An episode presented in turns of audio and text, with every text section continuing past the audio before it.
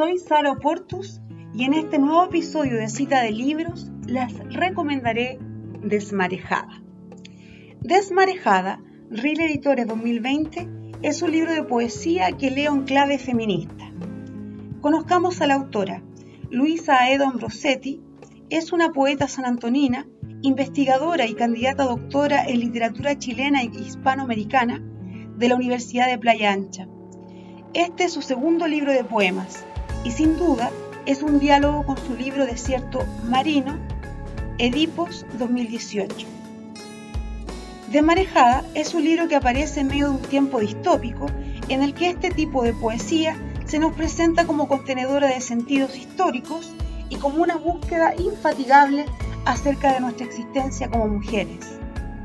Desmarejada es un libro que dialoga en algunos de los poemas con otras mujeres poetas. De hecho, algunos de los poemas parten con un epígrafe de reconocidas poetas. Alejandra Pizarnik, Teresa Bilsmont, Estela Díaz Farín y Elvira Hernández, entre otras. Las imágenes de Desmarejada emergen a partir de ese va y viene, desde ese va y viene de una marejada.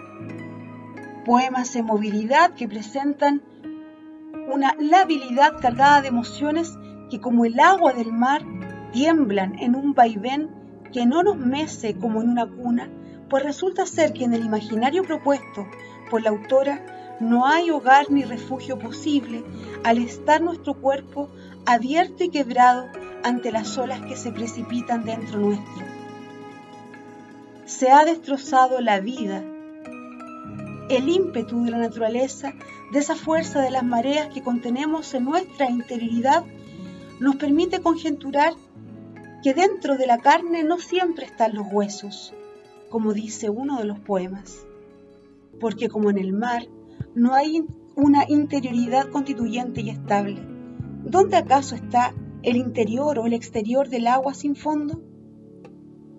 En estos poemas somos sacudidas por el oleaje marino, donde la profundidad y densidad de la existencia rompe contra las olas de un mar que azota esa aparente división entre carne y huesos. Este quiebre entre lo interior y lo exterior nos lleva a comprender como clave de lectura que el mar es una metáfora, pero que detrás o delante de éste no hay voluntad de querer mirar el fondo. Pues si lo miramos como lo efectúa el hablante de estos poemas, nos encontraremos con ese sin fondo que es la muerte. Nadie mira el suelo Nadie quiere mirar de frente a la muerte.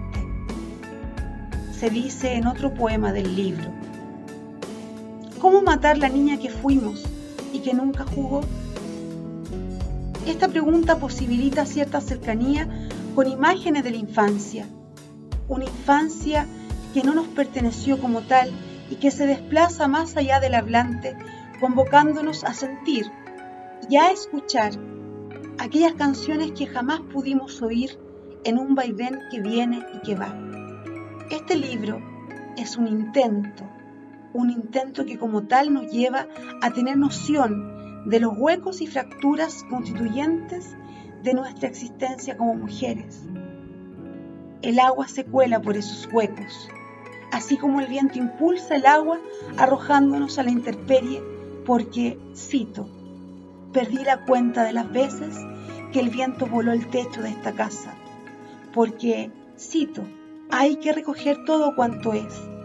Y ese todo cuanto es, ¿qué es si estamos lanzadas, pero recogidas a partir de una violencia originaria, donde desmarejada estoy y no?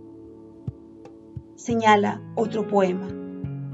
No hay posibilidad de todo Solo nos quedan los fragmentos de un Chile que cual isla en el océano se desplaza más allá de sí,